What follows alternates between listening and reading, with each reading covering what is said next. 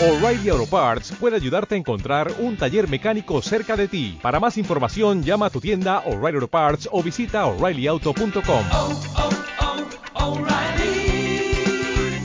oh, Parts. Porque tu participación y opinión es muy importante. Colectivos sociales y temas que a ti te interesan, solo en tu programa. Votar es algo cool.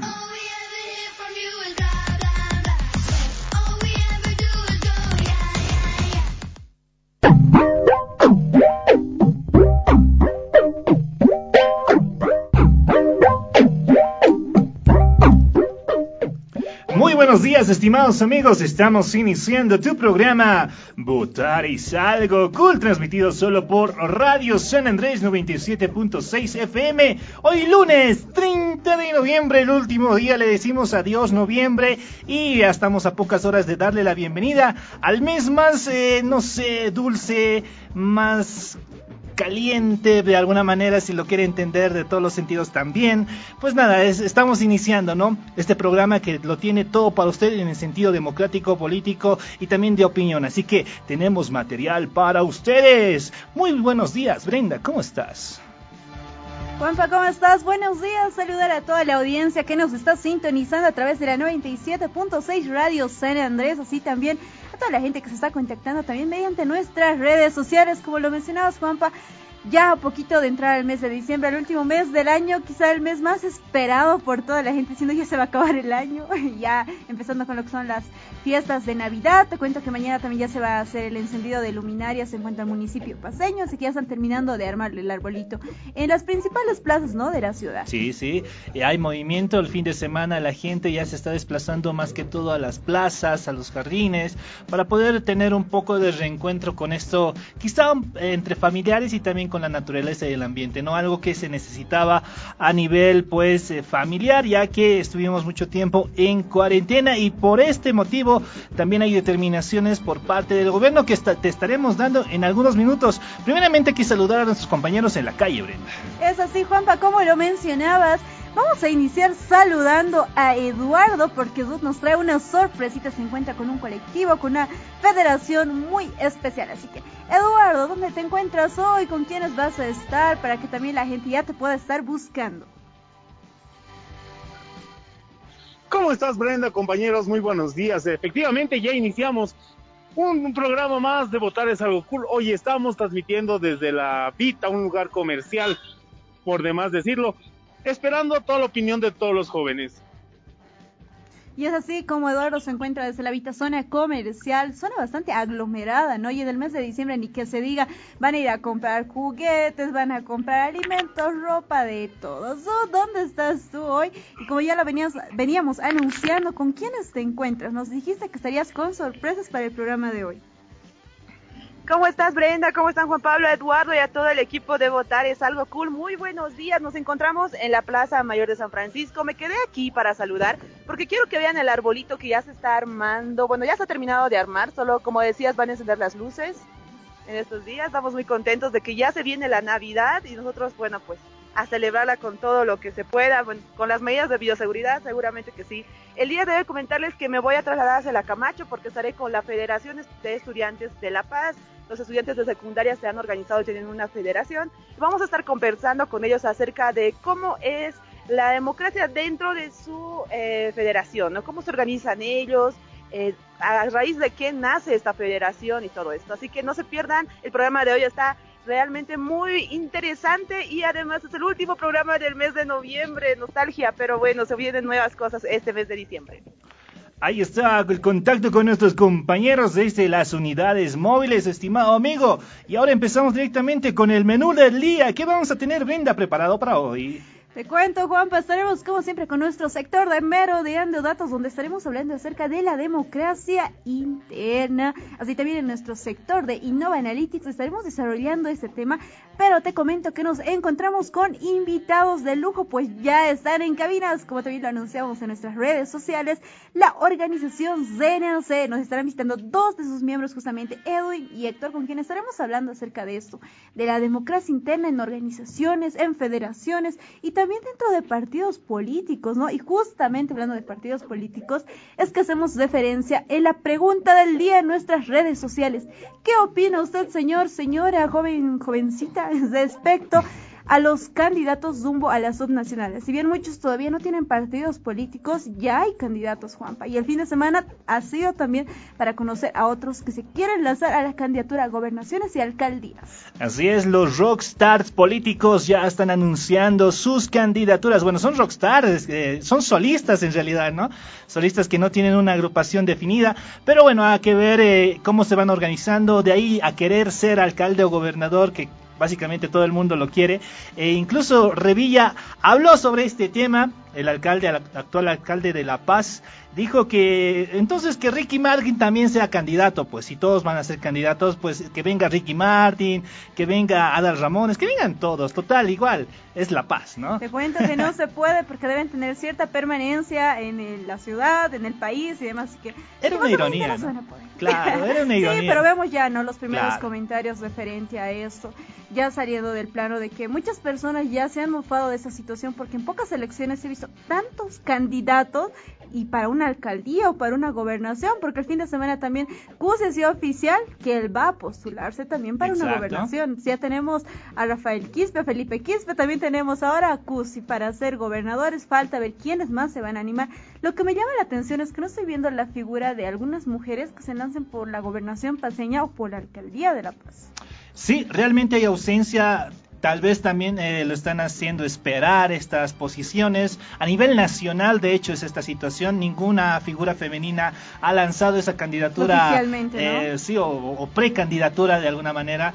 Yo creo que están siendo más cautas, ¿no? En el hecho de que tal vez esa imagen se vea pues empañada por este tipo de críticas, dichos y desdichos. ¿Será que va a ir con este partido? ¿Se va a ir que va con el otro? Yo pienso que ahí están siendo un poco más cautas las eh, figuras políticas del país, ¿no? Pero bueno, hay que empezar con este tema de la información, querida Brenda, porque te cuento que el presidente del Estado plurinacional, Luis Arce, ha dicho que la justicia debe prevalecer. ¿No? Y que justamente se debe, eh, pues, limpiar la imagen de los que, entre comillas, vamos a decirlo entre comillas, porque, como bien hemos dicho a lo largo de los programas, todas las posiciones tienen la misma no sé, estribillo o palabra, ¿no? A aquellas personas que defendieron, entre comillas, la democracia y fueron detenidas injustamente tras los hechos violentos en Sencata. ¿Qué te parece? Y eso también lo mencionamos justamente porque aún no hay un veredicto oficial, entonces para no caer en errores que se den durante el transcurso del camino, entonces si bien ya se está mencionando esto, las investigaciones ya están dando su curso, tanto de organizaciones internacionales como del ámbito nacional, las reuniones internas también se están produciendo, pero ya se están dando esos primeros comunicados, ¿no? De que se quiere encontrar realmente a los responsables de todos los hechos, de todas las muertes que han sucedido la gestión pasada. Así es, y pues hoy, hoy eh, se va a iniciar justamente con una reunión anunciada por parte del directorio del Movimiento Demócrata Social en Santa Cruz a la cabeza de Rubén Costas, lo cual va a hacer que las alianzas se definan, ¿no? A raíz de estas alianzas puedan ya salir los candidatos para el área o para la región oriental. ¿Qué te parece? Y bueno, referente a eso, ¿no? Hacían alusión a que la desunión nos costó las elecciones nacionales. Entonces, ahora realmente queremos ir unidos. Era lo que mencionaban antes y cuando daban a conocer, ¿no? De que se van a reunir los demócratas y ellos quieren conformar un solo bloque para que la población simplemente se decida entre ese bloque o el bloque obviamente que va a lanzar el movimiento socialismo.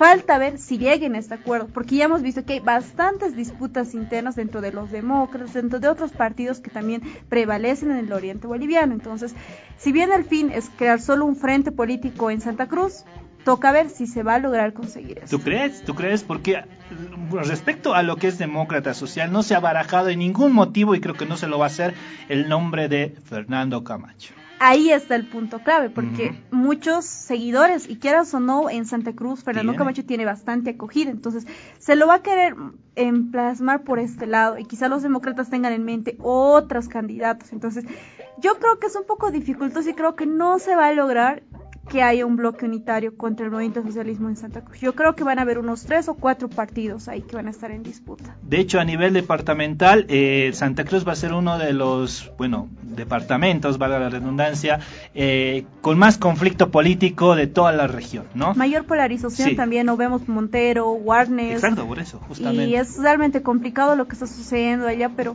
esto de mantener un bloque de unidad yo lo veo bastante dificultoso. Uno, porque hay bastantes cabezas que han estado teniendo bastante apoyo. Por ejemplo, se vuelve a lanzar el nombre de Ortiz, que ha sido una figura muy respetable del oriente boliviano, de Camacho nuevamente, eh, del mismo Rubén Costa, si bien no para una gobernación, quizá para una alcaldía. Ya estamos barajando nombres y eso se antecedía desde hace meses atrás. Ahí está justamente ese panorama en el cual mm, desconocemos nosotros por estar justamente en la ciudad de La Paz, pero al parecer esto en Santa Cruz ya, ya es algo como que normal, ¿no? El hecho de poder, pues, eh, ¿qué te digo? Guiarse a través de los medios, de las mismas redes sociales y poder definir personalmente para el votante una, una candidatura, ¿no? Ahora, el hecho de que tengan bastantes opciones dificulta el- eh, eh, ese- esa decisión, ¿no? Del votante para poder tener un próximo gobernador. Esperemos que en La Paz y en Santa Cruz esta situación se, pues, normalice, se, se ¿qué te digo? No sé si es regular o no, pero eh, tal vez que sea más propio y óptimo, como lo decía justamente eh, Jorge Bastoflor el día viernes. Y es esto frecuente, se puede decir que las alcaldías y gobernaciones con mayor requerimiento, con mayor ganas de adquirir, siempre son los del eje troncal, Cochabamba, La Paz y Sin Santa duda. Cruz. Se suma esto la ciudad del Alto, que también está en verse, y eso te digo, no se ha oficializado partidos contrarios al movi- movimiento socialismo dentro de la ciudad del Alto. Y llama la atención que la la discusión entre quién va a ser el candidato es dentro del movimiento socialismo. Todavía no hay la oposición, pero ya hay bifurcas dentro del MAS. Creo que pa- al parecer justamente el pacto de unidad que tenía el movimiento socialismo con los demás movimientos sociales era justamente al, raíz de la presidencia, pero de ahí a lo demás creo que ya ha habido un, quiebre y pues están barajándose a nivel individual todos esos nombres, ¿no? O sea, había unión para la presidencia, pero ahora ya hay totalmente eh, descuartizada, digamos, esta situación. Priman los intereses ¿no? claro, personales, personales, claro. seg- de segmentos sociales y demás, pero yo creo, y no me aventuraría todavía a mencionarlo, el hecho de que sí va a haber cierto consenso para lograr poner a una persona que, si bien no complazca a todos, que es sumamente imposible, pero sí a una gran cantidad de personas y que al resto, como se ha hecho años anteriores, que se estaba poniendo a mucha gente para que sea alcalde y demás, se los ha metido dentro de los consejos, tanto de la ciudad del Alto como de las distintas ciudades donde el movimiento socialismo ganaba. Así que yo creo que nos vamos a ir por ese camino para lograr que la mayor cantidad de personas logre optar por un candidato o una candidata, que también estaba sonando mucho eso en la ciudad del Alto, y que quizá puedan unificar un poco esto y no se disgreguen tanto. Porque para que también la- las pugnas internas no perjudiquen al movimiento socialismo, que es creo lo que no quieren dentro de las autoridades de ahí. Por el bien de sus bases, esperemos que lleguen a un buen consenso, consenso y les deseamos lo mejor. Bueno, tenemos otra noticia, justamente te eh, mencionaba que la Organización de Naciones Unidas está desplazando a Bolivia un equipo eh, justamente con el objetivo para consolidar la paz en el país a través de distintas tareas de apoyo, se ha informado por sus redes sociales. Te cuento que Bolivia está dentro del ranking de los países más racistas del mundo. ¿Qué, qué te hace pensar eso? A ver. Pese a existir una ley contra la discriminación, Pese a eso. llama, llama, llama bastante la atención. Yo creo que esto se ha agravado aún más con los temas políticos, porque veíamos que hace algunos años atrás, o sea, ya estaba como que perdiéndose ese tipo de tópicos contra la gente, afirmaciones contra la gente, esos regionalismos inclusive. Con esto el ámbito político ha vuelto a prevalecer. Eso de Oriente contra Occidente, tal departamento contra tal departamento. Y se dejó de atrás eso de decir somos todos bolivianos. Y yo creo que uno de los picos que ha perjudicado bastante el crecimiento de esta ola, tanto te digo de discriminación, de racismo y demás, ha sido esto del regionalismo involucrado por la cuestión política, desde el año pasado. Sin duda, sin duda, entonces esta es la tarea que la ONU va a venir a realizar a Bolivia y pues esperemos que también les vaya bien porque lo que necesitamos acá es paz, por lo menos durante este periodo que estamos en crisis económica, ¿no? Claro, y eso con eso de la pandemia que se ha venido agravando También. terriblemente, entonces todavía tenemos esas dificultades, pero comentarte lo siguiente, Juanpa, el presidente Arce ha dado siete medidas para poder reactivar la economía y distintos sectores. Dentro de estas medidas encontramos datos bastante curiosos. Por ejemplo, la abrogación, te cuento, del decreto supremo 4373. Este decreto referido a la importación de vehículos. Entonces tenemos esa abrogación que también ha dado bastante de qué hablar y entre algo que ha sido lo más comentado y también por muchos analistas, tanto de la, del oficialismo como de la oposición, se encuentra lo que es la eliminación de la brecha salarial entre hombres y mujeres. Pablo. Wow, eh, entonces sí existía esa brecha salarial realmente incluso instituida por el mismo Estado. Wow. Se hace el reconocimiento entonces que sí existía, o sea, como tú lo mencionabas, esa brecha. También tenemos lo que es la recuperación del turismo y es creo que a lo que nos íbamos, ¿no? Antes de ingresar aquí Sí, a sí. cabinas y ingresar al programa de mencionar. El turismo es una de las fuentes de economía que ayuda a más sectores de manera directa e indirecta, porque decíamos que si bien una viaja por decir de vamos a viajar hoy a Coroico, perfecto, pero dentro de nuestro viaje hacemos distintos gastos, tanto del pasaje, de la comida, del hospedaje. Entonces, esto de la economía es bastante importante en cuanto a la reactivación y más esto que es fin de año, donde muchas personas quieren ya desligarse de todo lo que ha ocurrido con la pandemia, de la cuarentena y demás situaciones. De hecho, se ha aprobado justamente, como tú dices, la normativa para que en el mes de diciembre se pueda tener pues más libertad de lo que ya hemos tenido, ¿no? Así que van a poder haber eh, incluso actos culturales, los deportes también ya van a poder tener eh, pues asistencia de, las- de los fans, los hinchas, ¿Qué más? Eh, van a poder haber fiestas sociales. En realidad todo este mes ya se ha abierto la posibilidad de que, bueno, es un mes en el cual hay bastantes fiestas, tal vez fiestas que tendrían que haberse hecho a lo largo del año, van a poder hacerlas en este mes. El bautizo de enero El va a bautizo ser. de enero. el bautizo de marzo va a que ser el bautizo de diciembre. No podrías perder la oportunidad, bueno, si, si, si, si se trataste de organizar algo, ¿no?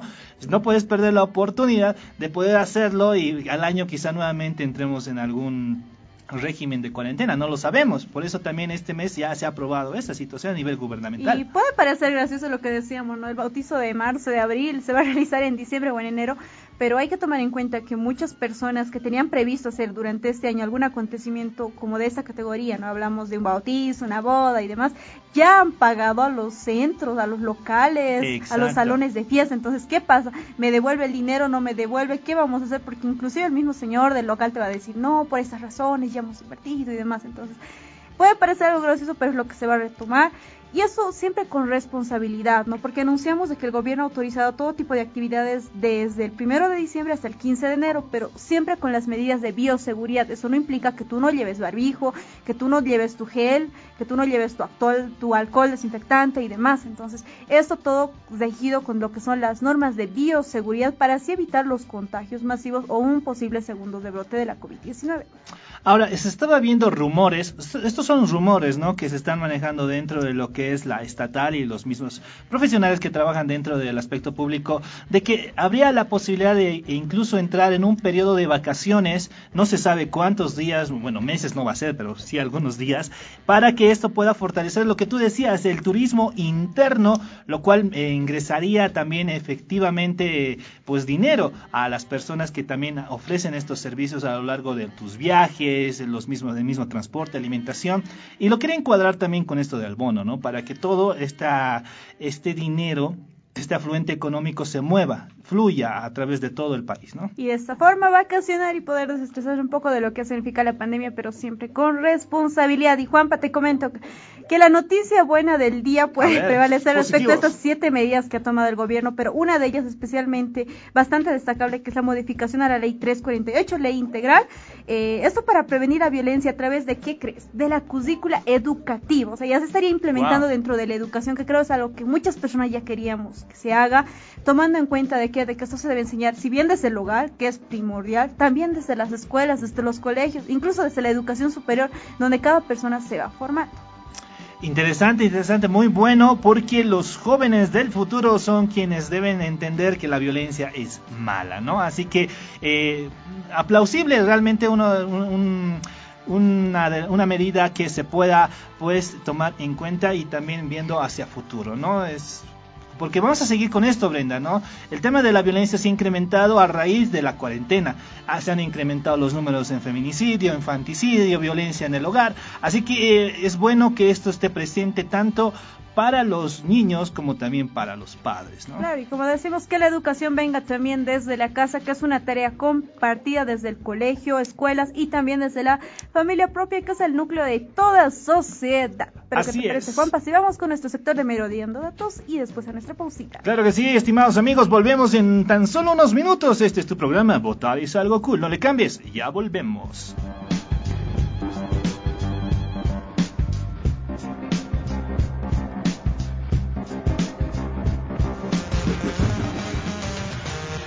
Merodeando datos.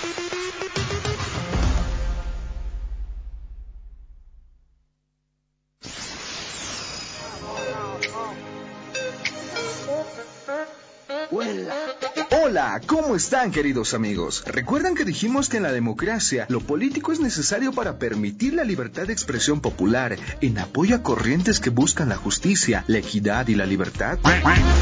Pero a todo esto, ¿existe alguna ley que vele por la democracia interna dentro de los partidos políticos?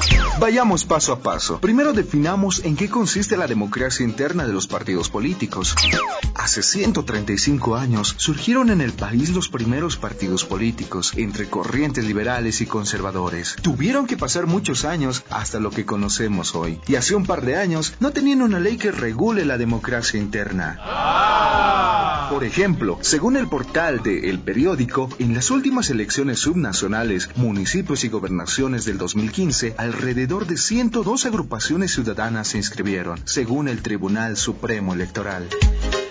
Gran parte de las siglas surgieron a partir de organizaciones sindicales, cívicas y como efecto del desmembramiento de los partidos tradicionales, la crisis de liderazgo, concentración de poder y poco margen a la participación de nuevos liderazgos. ¡Es increíble! Sin embargo, como la democracia es vital para la organización no solo de partidos políticos, se sancionó la Ley de Organizaciones Políticas el primero de septiembre de 2018. Esta ley, en el capítulo 2 de Organizaciones Políticas y Formas de Democracia, indica que las organizaciones políticas actúan en la democracia representativa en sus diferentes ámbitos y participan en los mecanismos de referéndum y revocatoria de mandatos propios de la democracia directa y participativa.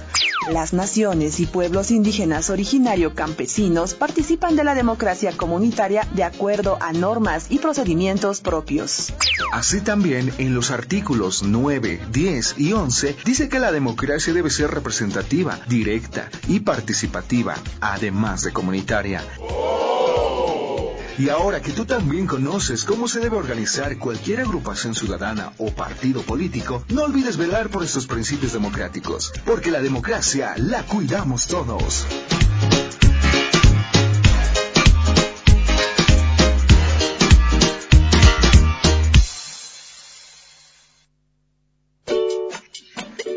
Ya volvemos con...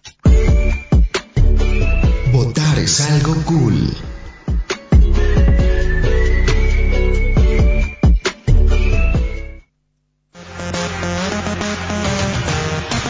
Innova Analytics.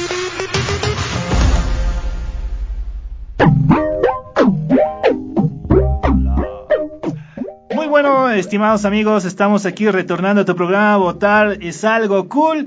Estamos ya con nuestros invitados y también estamos ya iniciando con tu sector Innova Analytics. Antes de presentarlos a nuestros invitados, vamos a ir con la intervención de las unidades móviles. Estamos con Eduardo. Adelante, por favor.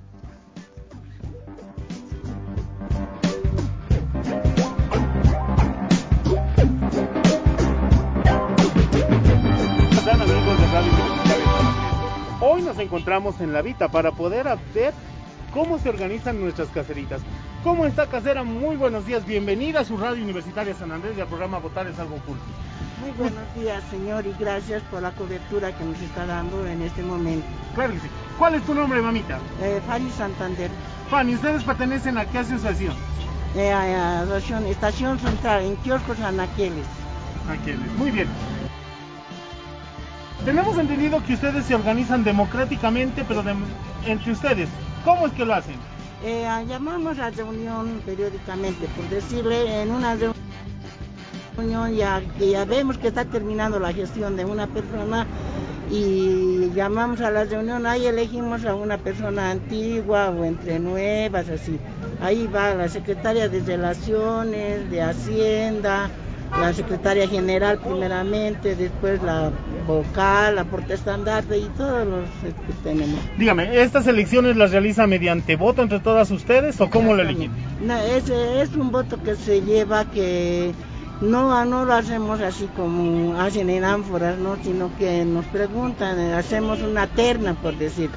La primera sería la secretaria general, la segunda la de relaciones, la tercera de Hacienda. O sea, en eso ponemos en tres nombres, ¿no? Y en esos tres nombres dice la, la base, ya dice que sea la fulana, que sea la fulana, pero si sale mayoría, entonces sale la de la de secretaria.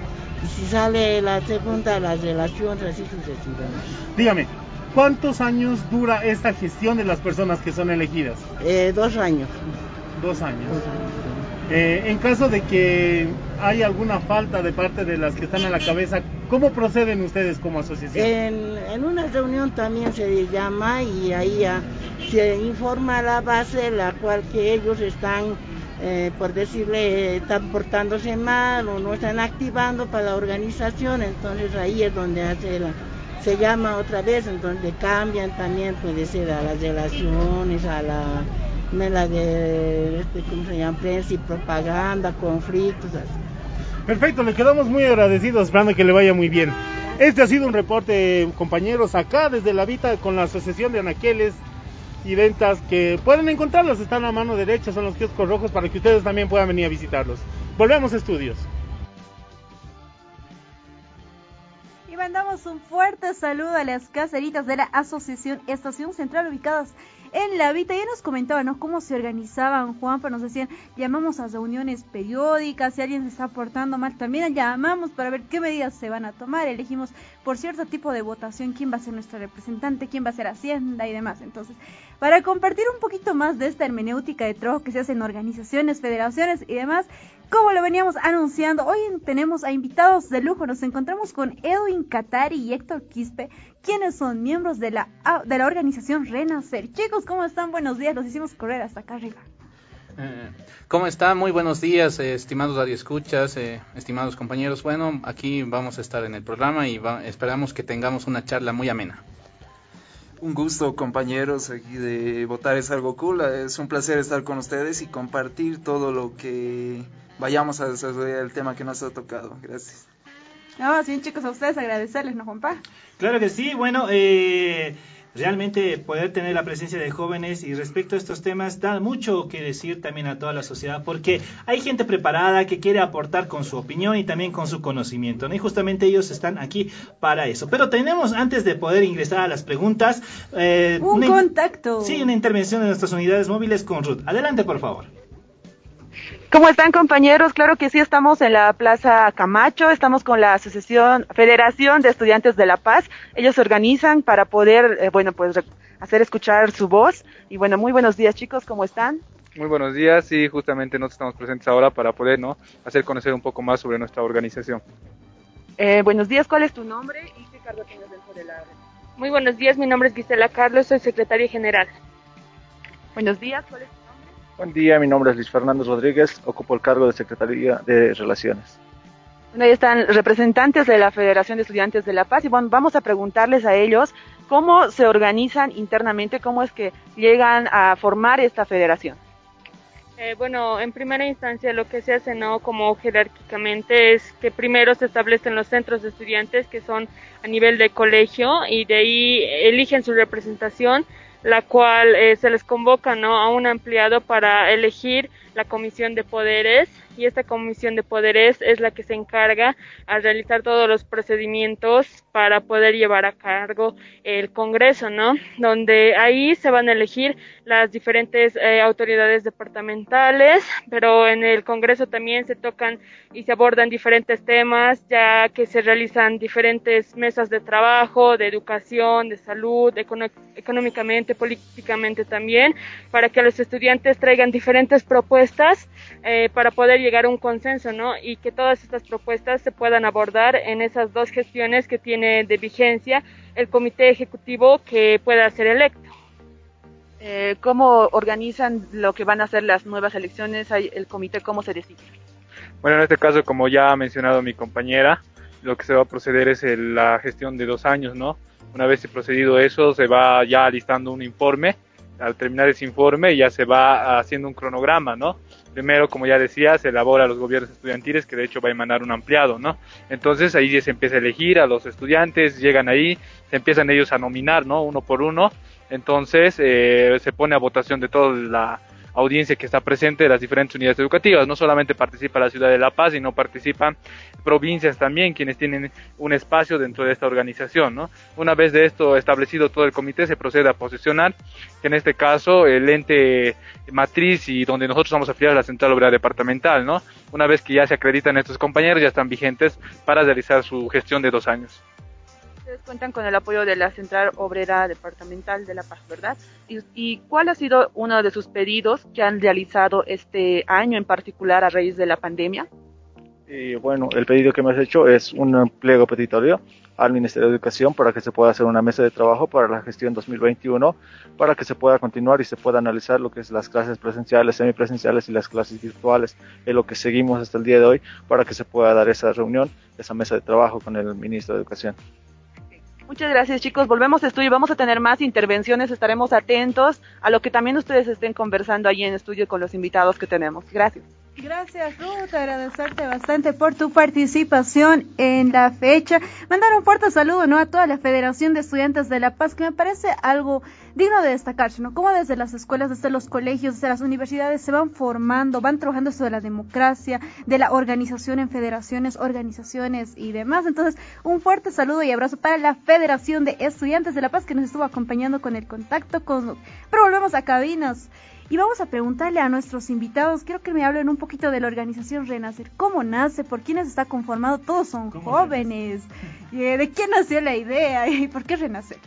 Bueno, eh, les comento que nos hemos reunido, ¿verdad?, entre un grupo de jóvenes de la Universidad Mayor de San Andrés con ideales comunes, especialmente el cambio de la sociedad. Teníamos en un principio eh, un cambio cultural y hemos formado ¿no? una organización que le hemos decidido llamar Renacer por esto de que, digamos, queríamos hacer renacer el conocimiento, renacer la cultura y al mismo tiempo generar, digamos, nuevos pensamientos respecto a lo que es nuestra idiosincrasia boliviana y que de alguna forma mejoremos un poco más el, eh, nuestro país, sobre todo la universidad y la sociedad en general.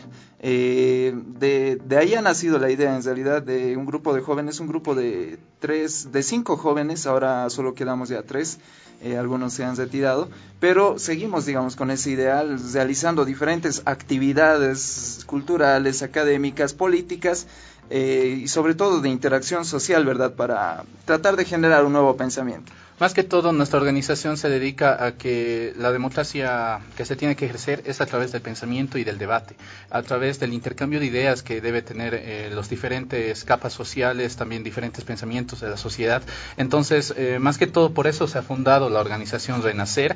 Y bueno, hemos empezado con clubes de lectura, rescatando la literatura nacional que se estaba perdiendo, porque justamente también preguntábamos a nuestros compañeros, eh, ¿has leído algo de Franz Tamayo o de Fausto Reinaga? Y decían, ¿quién es ese, sujeto? No, no lo conozco, apenas, eh, digamos, me decían algo de Marx o eso, entonces hemos dicho, hay que rescatar el pensamiento boliviano si queremos también eh, eh, hacer un cambio social dentro de nuestra sociedad boliviana que últimamente está en crisis y estamos dejando de lado nuestra identidad. Entonces, más que todo por eso hemos decidido abrir un club de lectura de literatura nacional, pero también por, por efectos de la pandemia un poco nos hemos dado break, pero ya estamos también haciendo algunos programas eh, pequeños, digamos, de podcast que estamos transmitiendo a veces para, para un poco incentivar más este, esta pasión por la cultura.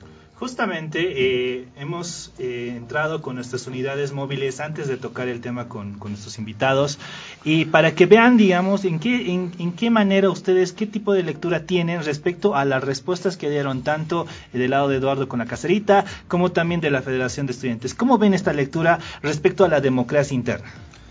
Eh, me parece fascinante, sobre todo por la compleja organización que tienen, ¿verdad? Los diferentes colectivos, organizaciones sociales, organizaciones de estudiantes, que de alguna forma han creado un vínculo con la sociedad y al mismo tiempo han generado una democracia en sí misma, en sus entrañas, para que se pueda relacionar, digamos, para que haya una participación social y una participación civil más, un poco más arraigada dentro de nuestra sociedad. Me, parece interesante, digamos, cómo se organiza en verdad la sociedad, no solo a través del voto, de una democracia directa, sino de una democracia más participativa en que ellos mismos definen.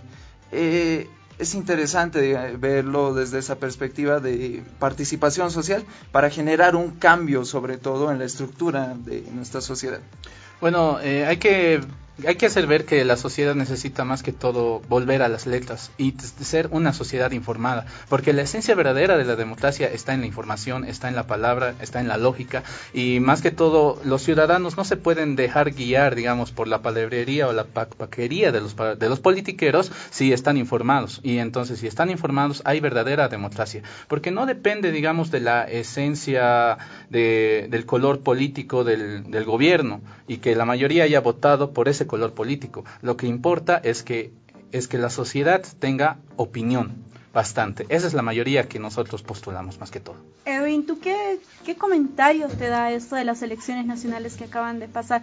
¿Cómo tú ves el rol de los jóvenes ahí? Por ejemplo, acá nos decían, debemos nuevamente leer, debemos tomar en cuenta lo que son las lógicas, debemos conocer para poder así criticar, para poder así también expandir nuestros conocimientos. ¿Qué opinas referente a las elecciones nacionales que pasaron en octubre?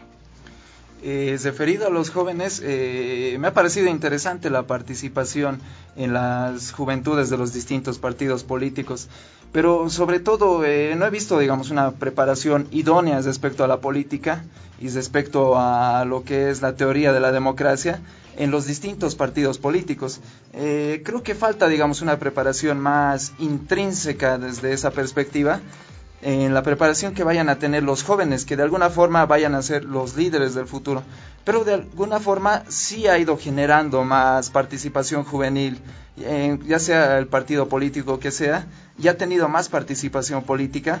Pero creo que falta eso, ¿no? Una preparación política idónea para tratar de afrontar los problemas económicos, políticos y sobre todo sociales que se vayan a venir. E, eso es lo que pienso. En ese caso, Héctor, eh, ya viendo lo que son las elecciones subnacionales, ¿tú qué deberías tomar en cuenta quizá para aquella persona? Porque incluso de forma de chiste lo decíamos con Juanpa en un inicio, decir, hay bastantes candidatos que quieren ir por la alcaldía de La Paz, por la alcaldía del Alto, la gobernación misma. ¿Qué tendría que tener ese candidato para que pueda llegar a conquistar el voto de los jóvenes que hemos visto en las elecciones pasadas, que es un sector bastante fuerte y muy importante?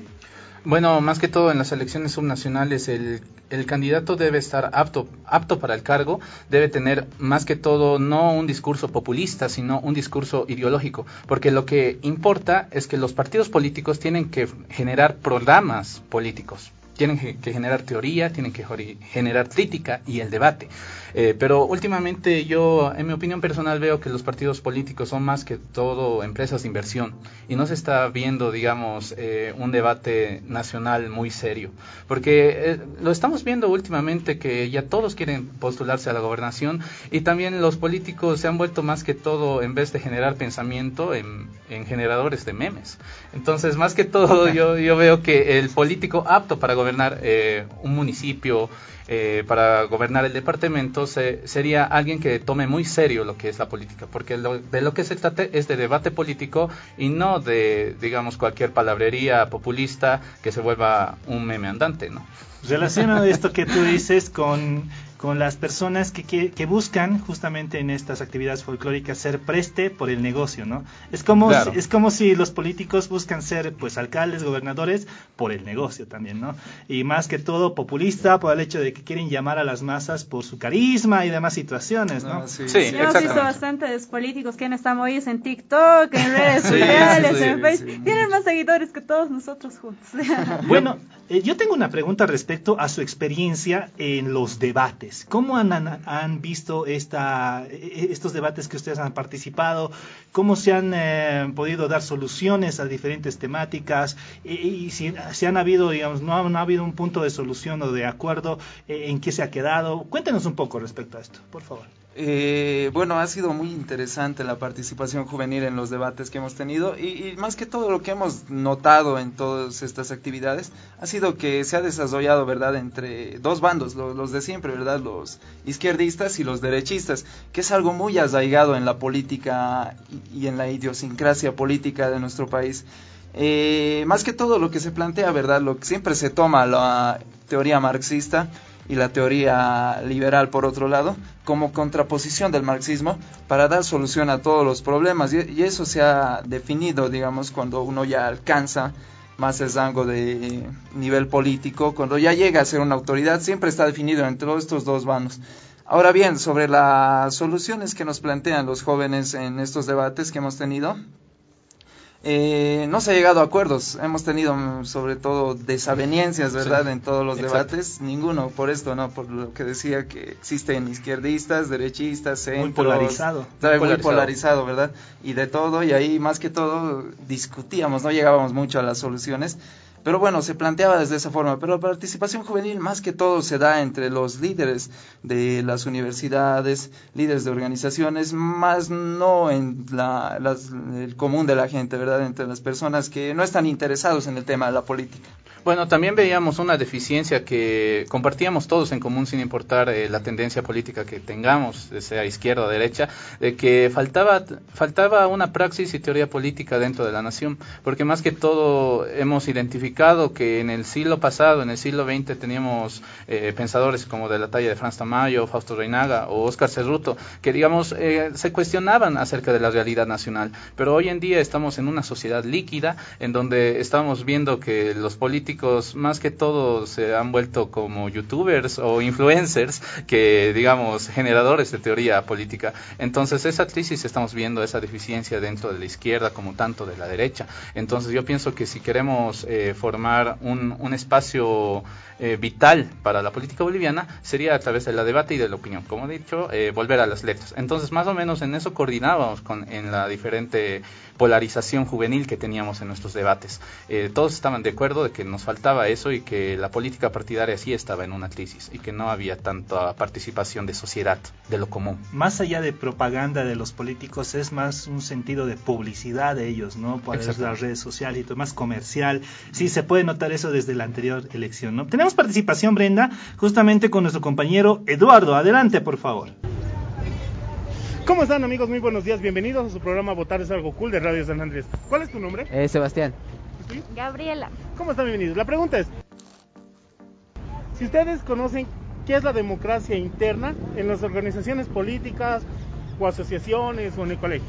Eh, algo así es para eh, eh, escoger al candidato para que se postule a una, digamos, por ejemplo, a subnacionales, digamos. Exacto, lo mismo, ¿no? Que a través de un voto del mismo conjunto político se puede elegir a un representante interno para ir a las elecciones subnacionales en este caso, ¿no? Perfecto, muchísimas gracias. Ahí escuchaban la opinión de los jóvenes. Volvemos a estudios, compañeros. Muy bien, antes de brindarle la palabra a mi compañera, tenemos una consulta en redes sociales. Brenda, justamente Nacional Patriota, uno de nuestros seguidores aférrimos. Mandamos un fuerte saludo. Sí, nos manda, la, nos manda la siguiente pregunta para los invitados. Dice, Bolivia es un país polarizado. ¿Cuál sería el factor más fuerte de la lucha política en Bolivia? ¿Lo étnico, racial o clase social? Eh, hay un autor muy interesante Guillermo Bedregal, tiene una obra donde trata esta contradicción que existe entre lo étnico, como preguntaba, y la clase social. Creo que Bolivia, como decías en esa baleta, es un país abigazado.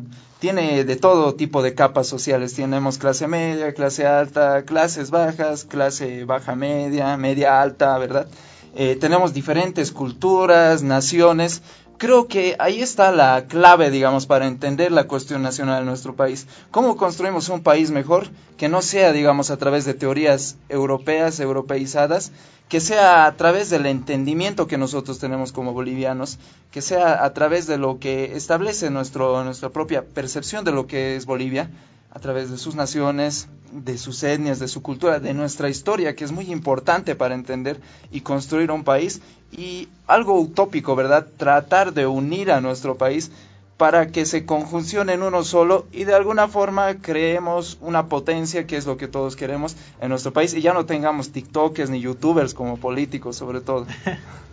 Bueno, también la cuestión es muy interesante, pero más que todo tenemos que buscar el discurso de la unidad entre los bolivianos y las bolivianas, porque no, no sirve mucho las teorías políticas que buscan la división de la gente a través de su clase o a través de su etnia, porque incluso hasta, hasta haciendo una crítica desde la perspectiva indianista, por ejemplo, es, Fausto Reinaga escribe algo muy duro ah, hacia las diferentes clases sociales que, y diferentes etnias raciales que son los cholos blancos mestizos que deben ser expulsados de Bolivia y tenemos que reorganizar a las universidades y volver una universidad india. Él lo afirma así en su tesis india y yo pienso que, digamos, esos discursos crean un poco la desunión dentro del país. Yo pienso que aquí, como decía Carlos Palenque, ¿no? Que aquí hay que convivir entre negros, mestizos, indios y cusillos. Él lo ha dicho así en, en, resumen y yo pienso que deberíamos eh, quitar esa perspectiva ideológica de divisiones de clases y buscar el discurso de la unidad, porque en sí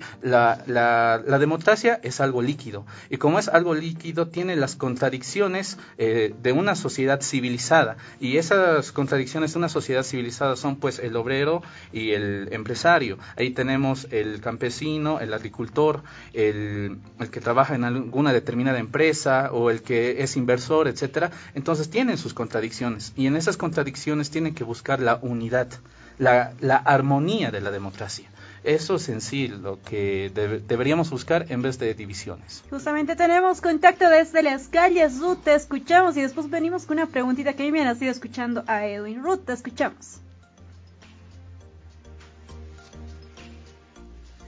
Claro que sí, compañeros, estamos, continuamos conversando con los eh, integrantes de la Federación de Estudiantes de La Paz. Y bueno, pues estábamos escuchando el programa y queremos intervenir un poquito para que ellos nos expliquen cómo se organizan a nivel departamental, porque ellos no son solos, ellos participan con la, COP, entonces queremos saber cómo ellos se organizan. Bueno, en este caso nosotros estamos afiliados a la Central Obrera Departamental de La Paz y de hecho somos parte orgánica de la Central Obrera Boliviana, ¿no? En esta situación eh, las organizaciones es la misma, ¿no? En ampliado se decide, eh, sobre cuál es el, camino que va a tomar, ¿no? En este caso los trabajadores, que de hecho los estudiantes hemos sido un parte fundamental, ¿no? En tiempo de dictaduras, eh, en situaciones muy difíciles del país, ¿no? Nos acompañamos esas luchas reivindicativas del trabajador, del pueblo boliviano. Es por eso que son los ampliados quienes deciden, son los congresos ordinarios, ¿no? O congresos también extraordinarios, eh, donde se tocan también diferentes puntos, ¿no? Entonces, son de esa manera también eh, somos parte de esa estructura donde también somos parte de las decisiones que va a beneficiar más que todos los trabajadores. Estábamos hablando, escuchando los temas que abordaban ustedes y también hablábamos un poco, estábamos escuchando la intervención acerca de la democracia. ¿Cuán importante es la democracia dentro de estas organizaciones? Bueno, nosotros tomamos muy en serio lo que es la democracia porque nosotros no nos cerramos a una sola ideología, ¿no? Nosotros siempre aceptamos que nuestros compañeros tengan diversos pensamientos, den sus diferentes puntos de vista de opinión, que eso es lo que le da la esencia a la organización, ¿no? Esa pluriculturalidad de ideología, pensamiento, de sentirse identificado y poder aportar desde los diferentes ámbitos. Y hemos visto también ¿no? que en esta gestión, con los diversos acontecimientos que ha podido suscitar, esta palabra democracia eh, se ha tergiversado, si podríamos decirlo, ¿no? Cuando alguien hablaba de democracia ya lo tildaban de un partido u otro, pero queremos hacer ver, ¿no? Que eso realmente no es así, que los estudiantes deberían de prepararse mejor, eh, que es en ese ámbito, saber y no simplemente tomarlo en el lado político, ¿no? Porque la política no es mala, simplemente la política partidaria es donde ahí yo considero que empiezan las indiferencias y las diferentes peleas. Y como decía y pongo hincapié, ¿no? En nuestra organización es muy importante esto de la democracia, hacer participar a todos y cada uno de nuestros compañeros, hacer respetar su voz, porque esa es la esencia de nuestra organización, tomar todas las opiniones posibles. También eh, reflexionábamos un poco conversando con ellos acerca de lo importante que es tomar conciencia desde jóvenes. Y ellos son estudiantes de secundaria eh, del Departamento de La Paz y nos queríamos hablar un poquito de esto. Eh, ¿Cuál es la importancia que han visto ustedes de la participación de los jóvenes en la vida política como tal? Eh, bueno, la importancia de la vida política hoy en día en la generación que estamos es muy importante, ¿no? Porque sabemos que los jóvenes ya se están sobreponiendo más a estos temas y es necesario también que los jóvenes eh, ya desde los 18 años, inclusive más antes, ya se puedan llegar a tener una orientación, una ideología lo que quieren llegar y que se puede llegar a hacer en el país. Entonces es muy importante también fortalecer eso, pero no confundirlo con politiquería, ¿no? sino con una política sana, cosa que también los jóvenes vayan aprendiendo y vayan sabiendo un poco más sobre la economía del país, en qué estabilidad estamos. Muchas gracias. Volvemos a estudios y de esta manera nosotros ya nos estamos despidiendo aquí de la Federación de Estudiantes de La Paz. Y bueno, gracias compañeros. Y bueno, también tenemos justamente participación con Eduardo desde la Vita. Eduardo, te escuchamos. Seguimos preguntando, hola, ¿cómo estás? ¿Cuál es tu nombre? Eh, Wilder. Wilder, la pregunta del 10, ¿tú conoces cómo, en qué consiste la democracia interna? Eh, más o menos, eh, yo lo entendería como una democracia tipo más o menos a, a nuestro contexto, digamos, eh, más o menos en el ámbito tipo de familia, ya sea familia, colegio, eh, después entre esos elegir más o menos a entre ese círculo social de intrapersonal, más o menos así lo entendería. Perfecto. Muchas gracias. Hola, ¿cómo estás? ¿Cuál es tu nombre? Araceli. Araceli, ¿tú conoces qué es la democracia interna? Perfecto, muchísimas gracias. Volvemos a estudios, compañeros. Y bueno, ahí teníamos la participación desde las calles. Agradecemos tanto la participación de Ruth, que se encontraba con la Federación de Estudiantes de La Paz, como Eduardo, que se encontraba también desde la habitación comercial de la ciudad de La Paz. Pero volvemos a estudios para consultar. Y yo me quedaba con una duda en lo que mencionaba Edwin también.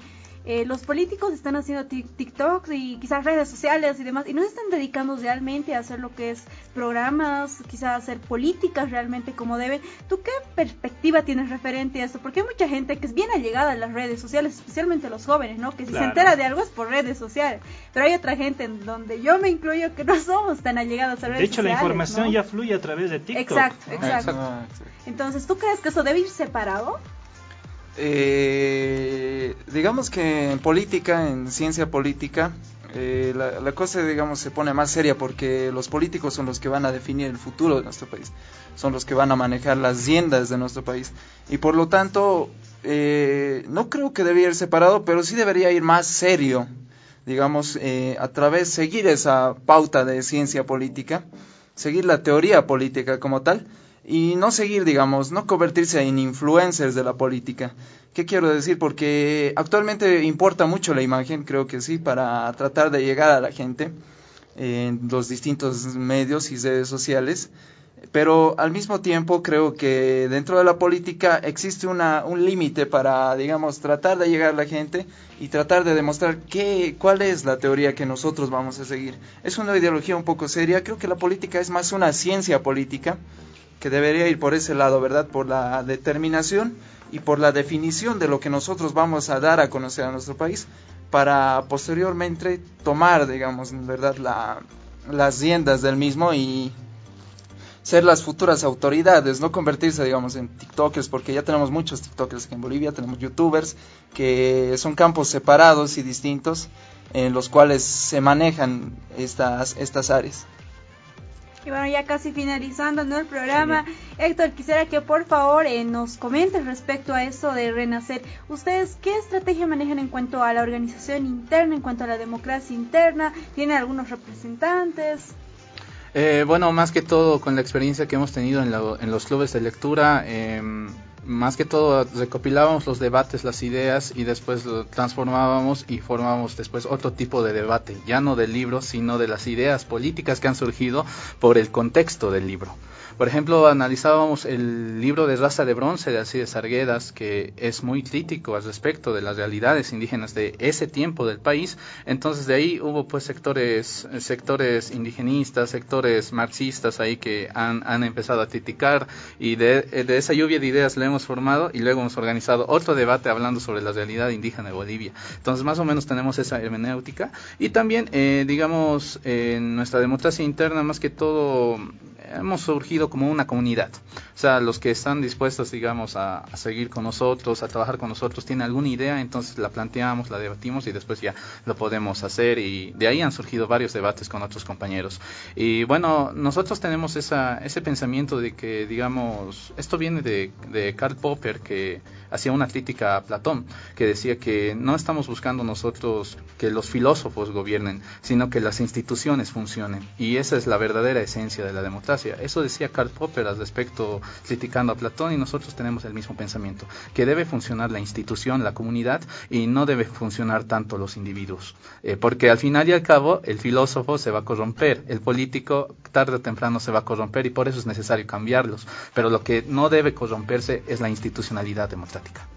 Muy bien, eh, estimado Edwin y Héctor. Tenemos una consulta en las redes sociales, justamente en nuestro en vivo por Facebook, eh, de Solís García. Dice, ¿no? Saludos a los invitados y pregunta, ¿cómo podemos unirnos al club de lectura? Uno, ¿qué opinan respecto... Eh, ¿Qué opinan respecto que el Estado debería implementar en la malla curricular una materia de democracia y política? Esas dos consultas. Uno, ¿cómo se pueden unir? Y la otra la volvemos a hacer, ¿no? ¿Qué opinan ustedes respecto a que el Estado debería implementar en la malla curricular una materia de democracia y política? Adelante. Eh, bueno, eh, nos hemos tomado un break con esto de los clubes de lectura por el, por el tema de la pandemia y estamos haciendo hasta mientras algunos programas de podcast ah, informando, digamos, pequeños programas de 15 minutos, digamos, algún contexto cultural o de, enriquecimiento intelectual, ¿no? Pero al año ya vamos a estar retomando por enero o febrero ya la, el club de lectura. Eh, nos pueden encontrar en nuestras redes sociales, en Facebook, en la página Comunidad Académica Cultural Renacer o también nos pueden buscar con el podcast Nada personal. y bueno, de alguna forma también si tiene interés, digamos, en ser parte de nuestra comunidad para los futuros eventos, eh, puede comunicarse con mi persona, no sé si le puedo poner el número. Claro, eh, 680 28 192. Ah, también con mi persona está el 605-44-937, entonces ahí también eh, nos podemos comunicar. Y si tienen también alguna idea o quieren hacer algo eh, que esté en relación con lo académico-cultural, también lo podemos hablar y podemos organizar algún evento. Puntual respecto a la siguiente pregunta. Ah, no, ¿Nos puedes repetir, es de la democracia. ¿Qué opinan ustedes de que se implemente la democracia como una materia dentro de la malla curricular? Sí. Eh, creo que sería de vital importancia, más que todo en las escuelas, en los colegios y en las universidades que traten, ¿verdad?, esa materia de política, porque a veces, ¿no verdad?, nos confundimos en lo que es democracia, no solo en la teoría, sino en cómo se ejercen, cómo nosotros como ciudadanos podemos ejercer la democracia, eh, no solo a través del voto, que es una democracia directa, sino a través de una participación social, una participación civil, ¿verdad? De organizaciones, como aquí hemos visto. Sería de vital importancia para dar a entender cómo funciona la democracia, cómo podemos defenderla y cómo podemos preservarla a través del tiempo.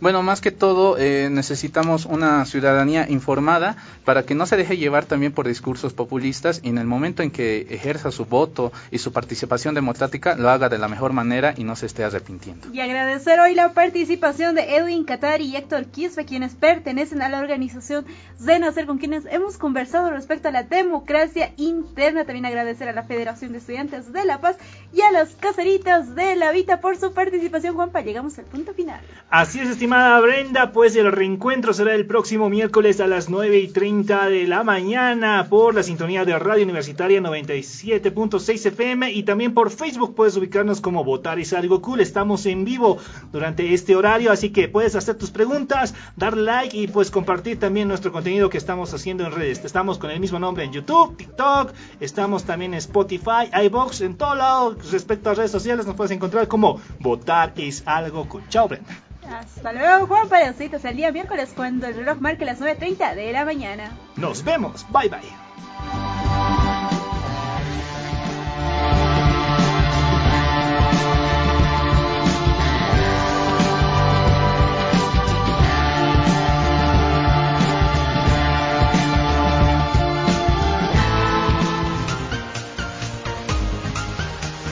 Hasta aquí llegamos con tu programa Votar es algo cool. Agradecemos tu sintonía. Hasta la próxima.